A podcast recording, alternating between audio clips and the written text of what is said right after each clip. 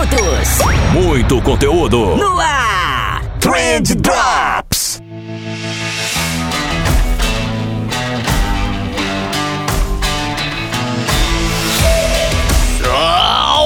Social media, salve empreendedor, salve ouvinte, tudo bom com vocês? Eu espero que sim, porque comigo tá tudo ótimo, tá tudo maravilhoso, tá tudo um pouquinho corrido, é verdade, né? Vocês sabem que quando tem drops por aqui é porque as coisas não tão fáceis na minha vida.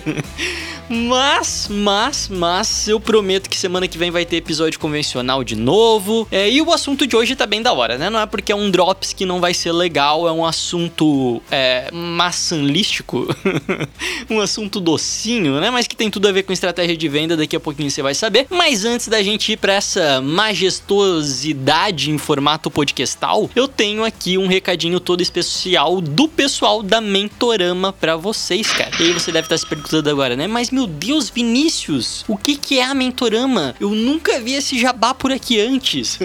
né? E, e, que bom que você perguntou, porque, cara, a, a Mentorama é uma escola online, né? Mas ela não é qualquer escola online. Ela é uma escola online das profissões mais procuradas do mercado, né? Então, ah, tá crescendo a área de UX, né? Os caras têm lá um super curso na área de UX, tá bombando o desenvolvimento de games, web design, modelagem 3D, ciência de dados. Sim, ciência de dados, né? Inclusive eu tô na turma deles de ciência de dados. Cara, é isso, eles pegam, né? Eles pesquisam aí o que, que vai bombar nos próximos anos, o que, que o mercado tá mais precisando. E aí eles trazem profissionais muitíssimo gabaritados, né? É um time de peso mesmo. Os professores que estão lá dentro da Mentorama são tudo uma galera que trabalha em empresas gigantes e tal. Cara, é, é muito da hora. Eu tô muito surpreso com a qualidade desses caras. E, e eles pediram para eu te avisar aqui que se você quiser testar os cursos deles, né? Conferir de perto lá toda essa qualidade que eu tô falando aqui para vocês, vocês podem lá testar os cursos de web design, ciência de dados ou designer de games por três dias de grátis. Os três primeiros módulos liberadaços para vocês. E sim, é um curso desse nível aí que você pode acessar lá de grátis. É uma daquelas oportunidades que a gente se pergunta por que não, né? Você não perde absolutamente nada. Na pior das hipóteses, você consumiu aí o conteúdo de graça, né? Três módulos de graça. E na melhor das hipóteses, né? Vai que você descobre uma nova área que você curte, adiciona aí uma experiência bacana no teu currículo, né? Se forma com profissionais extremamente gabaritados. Cara, é show de bola. Ó. Não tem porquê não participar. Para você poder liberar esses três dias grátis, é só você ir lá em mentorama.co o, né? É ponto .co só, não é ponto .com. Então mentorama.co barra profissão tracinho hífen, né? Perfeita. Profissão tracinho perfeita. Se ficar difícil de digitar aí no navegador, pode ir aqui na descrição do episódio que tem link para vocês, tem link lá na nossa bio do Instagram também. A única coisa que você não pode fazer é deixar essa oportunidade passar, que ó, não sei quando vai aparecer de novo, beleza? E é óbvio que além do apoio excepcional da Mentorama, esse podcast aqui também é sempre muito bem abençoado aí pela galera da Reportei, que tem uma ferramenta incrível de emissão de relatórios, pela MLabs, que faz toda a gestão de agendamento dos teus conteúdos ali também. Mano, a gente tá bem demais de parceiro.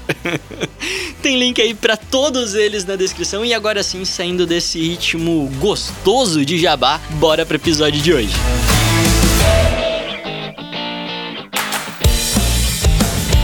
E você que acompanha aí o Trendcast, né, ou, o Drops aqui mais especificamente há mais tempo, deve ter sacado qual que é a do título desse episódio, né? Sempre que tem um negócio meio nada a ver assim no título, é porque muito provavelmente eu vou iniciar o episódio contando uma história para vocês, né, uma parada real ou uma fábula, né, como já rolou em alguns episódios aí. E a gente vai afunilando dentro desse storytelling até chegar em algo que faça sentido aqui com a proposta do programa, algo que tem a ver com comunicação, com marketing, com vendas. E hoje não vai ser diferente. hoje vai ser bem nessa pegada. Então eu vou começar aí contando para vocês uma história, né? Voltando, na verdade, vamos voltar um pouquinho no tempo, aí alguns anos atrás nos Estados Unidos, onde você tinha muitas ONGs, muitos programas sociais que estavam ali pressionando as autoridades, pressionando o Congresso para que fossem criadas algumas políticas públicas para melhorar a alimentação nas escolas dos Estados Unidos. Acho que é de conhecimento público, vocês devem saber aí, que os Estados Unidos têm alguns índices altíssimos de crianças obesas, né? E obviamente isso é um problema de saúde pública, enfim, né? Tinha gente cobrando aí que o governo fizesse alguma coisa. E aí para resolver o problema, as escolas de lá começaram a disponibilizar frutas para as crianças, né? Mais especificamente maçã. Eles colocavam ali caixas de maçãs durante o intervalo das crianças e as crianças podiam pegar, comer maçã e tal, maravilhoso. Na teoria tava tudo perfeito, né? Porque agora as crianças tinham maçã. Só que surgiu um novo problema, porque ninguém comia,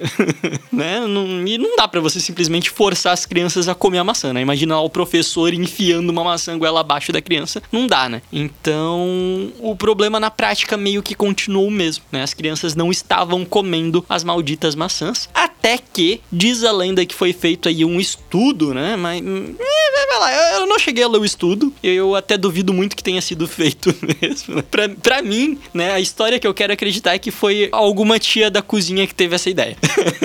Porque eles começaram a servir as maçãs fatiadas para as crianças, né? E aí, ao invés de morder uma maçã, tipo uma maçã mesmo, né? As maçãs eram fatiadas, assim, quase que no formato de umas batatinhas fritas, e aí servidas para as crianças. E pasmem os senhores, isso aumentou em 60% o consumo de maçãs pelas crianças, cara. E isso é muito foda, né? Não só foda por ter feito as crianças comerem maçã, que ok, né? É algo bem legal, mas principalmente por ter feito isso de uma forma tão simples, né? Com um detalhe tão pequeno quanto você fatiar a fruta. Inclusive, não por coincidência, né? Talvez você aí que tem filho, que tem um irmão mais novo, um sobrinho, sei lá, já deve ter percebido que no McDonald's, quando você pede um Mac lanche feliz, né, aquele lanche específico para crianças, a maçã vem fatiada dentro de um saquinho. Né? E, e, eu confesso para vocês que eu já tinha me perguntado por que diabos aquilo. Eu cheguei a achar que era frescura durante um tempo, mas não, não é frescura, é estratégia, porque isso faz aumentar o consumo das maçãzinhas, né? E hoje para vocês terem uma noção, a cada 20 maçãs que são vendidas nos Estados Unidos, uma delas é vendida já fatiada. É muita coisa coisa, cara. Uma em cada 20 maçãs é fatiadinha, tá lá no mercado dentro do potinho. E não sei vocês, mas eu fico empolgado demais com esse assunto, cara. Essa é aquela, caso você ainda não tenha percebido, essa é a nossa famigerada economia comportamental, né? Que a gente tanto gosta de falar por aí e tal. Você vê palestras com esse tema, então, isso nada mais é do que economia comportamental, que é quando o comportamento dos indivíduos dita os rumos da economia. Isso é, é muito louco, cara. Eu, eu amo, eu sou completamente apaixonado por esse tema. E essa técnica em específico que eu tava falando aqui para vocês, né? De você facilitar e tal, alguma coisa, ela é conhecida lá na gringa como nudge. Nudge. N-U-D-G-E nudge, né? Aqui no Brasil, a tradução de nudge seria tipo empurrãozinho, né? Sei lá, acho que é isso, alguma coisa parecida com isso. Mas se você pesquisar em português não vai achar nada, então pesquisa em inglês pelo termo nudge, que você vai encontrar bastante coisa sobre esse assunto, né? E, e nudge nada mais é do que você facilitar as coisas ao máximo para o teu consumidor, né? Então você diminuir a fricção, você tornar simples o processo de compra, é, o consumo, o feedback, o acesso. Então na prática, sempre que você está assim simplificando alguma coisa para o teu cliente, né? Você está assumindo aquela responsabilidade, você está assumindo o trabalho para que o teu cliente não precise assumir isso, você está criando um nudge, né? Tá dando um empurrãozinho a mais para o cliente ficar satisfeito contigo. E o cara que cunhou esse termo, né? Que na real eu não sei se foi ele que cunhou o termo, eu posso estar tá falando besteira aqui, mas o cara que ficou mais famoso pelo uso desse termo foi o Richard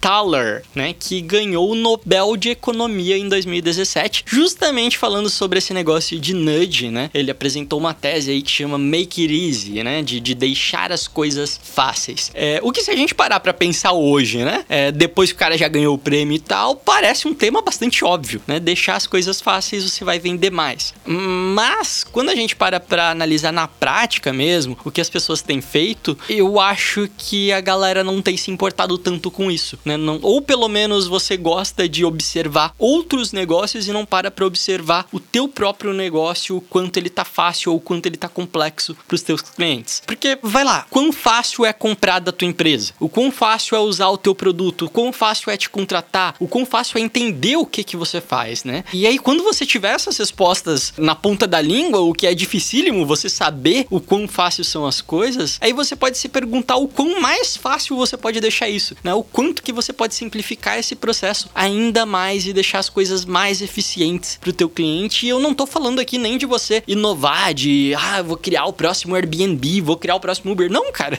Eu tô pensando no teu negócio mesmo, só para fazer sobrar um pouco mais de dinheiro no final do mês, para reter um pouco mais de cliente ali, né? E na verdade eu quis gravar todo esse episódio aqui porque eu quero desabafar um pouco com vocês. eu vou dar um exemplo de um negócio que eu passei umas semanas atrás e acho que vocês vão entender o que que eu tô falando, né? Eu precisava transferir o documento do meu carro, né? Comprei ali um carrinho, não, não é bem um carro, na verdade é um, um carry, que que? um Sherry, não é Carry, é Sherry, Sherry que eu comprei um carrinho, precisava transferir o documento. E como eu sabia que no Detran tinha muito movimento, né? Eu fui um despachante porque eu pensei, esse negócio vai facilitar a minha vida, né? Vai facilitar a minha vida e eu fui lá no despachante. E na minha cabeça, eu nunca tinha ido num despachante antes, né? Na minha cabeça, os caras iam fazer tudo para mim. E eu fazia vistoria, eu fazia o escambau, eu não ia precisar me preocupar com nada. Mas, chegando lá, eu vi que não era bem assim. É, eu vi que eu ia ter que pegar uma guia no despachante despachante e aí eu ia ter que ir até o lugar que fazia vistoria, que era parceiro do despachante, mas que ficava mó longe em outro bairro, para daí sim poder fazer a vistoria. E aí é isso, né? Beleza, fui lá. É, já fui meio puto, porque na minha cabeça eu tava pensando, porra, ninguém nunca pensou em fazer um despachante do lado da oficina de vistoria, né? Se é um negócio que precisa tanto, faz do ladinho ali, já facilita as coisas, né? Junta dois caras, um que tem uma oficina, um que tem um despachante, ponto, já cria um negócio ali de super sucesso no centro da cidade, né? Ajudaria muito. Mas beleza, não era o caso, ficava do outro lado da cidade. E eu cheguei lá para fazer a vistoria, esperei um tempinho, né? Mais do que o normal, na verdade, mas beleza, fiz a vistoria. E aí depois que eu fiz a vistoria, o cara me imprimiu um laudo ali, umas três páginas, sei lá, e ele pediu para eu levar aquele laudo no despachante de novo. E aí eu fiquei muito indignado. Caraca, por que isso, velho? Por que, que eles estão me dando mais trabalho, saca? eu fui no despachante para não ter trabalho. E aí eu fui na oficina de vistoria que o despachante me indicou para ter menos trabalho. E os caras não param de me dar trabalho, né? O cara da oficina era parceiro do despachante. Ele poderia mandar aquilo dali por e-mail, né? Ou se não puder mandar por e-mail, tem que ser original, sei lá, né?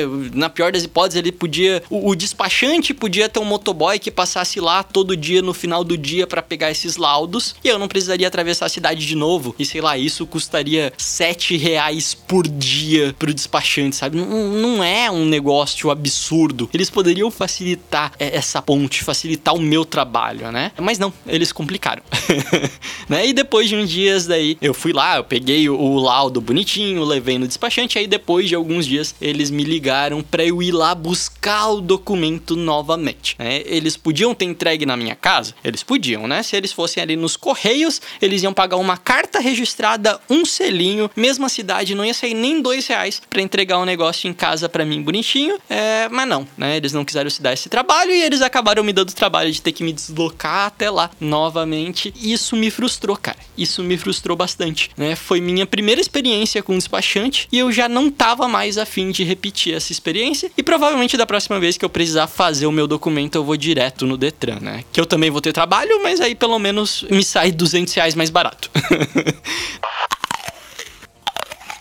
enquanto eu tava no carro, né, fazendo esses corres para cima e para baixo e tal, eu percebi que, cara, o quanto que isso não acontece em outros contextos, né? Ou o quanto que isso não acontece nos meus produtos, no meu processo de vendas, né? Quantas vezes a pessoa, sei lá, cara, isso já aconteceu muito, de alguém vir me tirar uma dúvida no direct do Instagram e aí eu peço pra pessoa me mandar um e-mail, peço pra pessoa me chamar no WhatsApp do suporte, né? Ou, cara, vezes que eu não automatizei algum processo simples, que o cliente precisou dar ali 3, 4, 5 passos a mais do que precisaria só porque eu não simplifiquei a parada, né? Hoje parece um detalhe, mas na verdade isso é muito sério, cara. Isso é muito sério porque na grande maioria das vezes isso não vai aparecer nas métricas, né? Porque no exemplo do despachante ali, cara, eu só não vou voltar lá, né? Não é como se eles não tivessem cumprido o prometido, né? Eles fizeram o serviço deles. Não foi um serviço ruim, eu não vou lá reclamar, não, não atrasou o meu documento nem nada do tipo tipo, só que é algo que podia ser uma parada 300% mais eficiente, né? Poderia ser um negócio que ia reter muito mais os clientes, que ia surpreender de uma certa maneira, com coisas extremamente simples que eles poderiam fazer, mas às vezes só pelo fato do proprietário nunca ter parado para olhar pro próprio negócio dele, pro próprio processo dele, ele não se deu conta de que ele poderia ter otimizado mais esse negócio. E aí no fim das contas é muito mais confortável você deixar uma ou outra tarefa chata pro teu cliente do que você se dar o trabalho de simplificar essas coisas e fatiar essas maçãs, né? Por que, que eu vou fatiar a maçã pro meu cliente? Por que, que eu vou ter esse trabalho a mais? Como eu falei, justamente porque é muito difícil de você mensurar o quanto que você tá perdendo nesse processo, eu acho que as pessoas acabam não dando a atenção devida para isso. E eu queria que você finalizasse o episódio de hoje pensando nisso, né? Em quais maçãs você pode fatiar do lado daí pros teus clientes. É, fechou?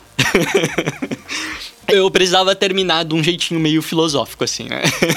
Mas galera, por hoje é só. Espero que você tenha gostado desse episódio curtinho, com toques adocicados de maçã, né? Inclusive, eu fiquei com uma baita vontade de comer maçã agora, cara. Maçã da turma da Mônica, aquela bem docinha, pequenininha, sabe? eu, eu, eu vou ter que ir lá comprar maçã. Mas é isso, gente. Na semana que vem a gente volta com convidado. Eu já tenho aí três programas agendados com convidados muito legais, vocês vão curtir. Então, por favor, não desista da gente. Não desista da gente que semana que vem tem mais programa. Beleza? É isso aí, eu te vejo lá. Valeu! Esse Trendcast foi um oferecimento de Reportei, relatórios personalizados em segundos. Trendcast, uma produção da agência de bolso, edição BZT.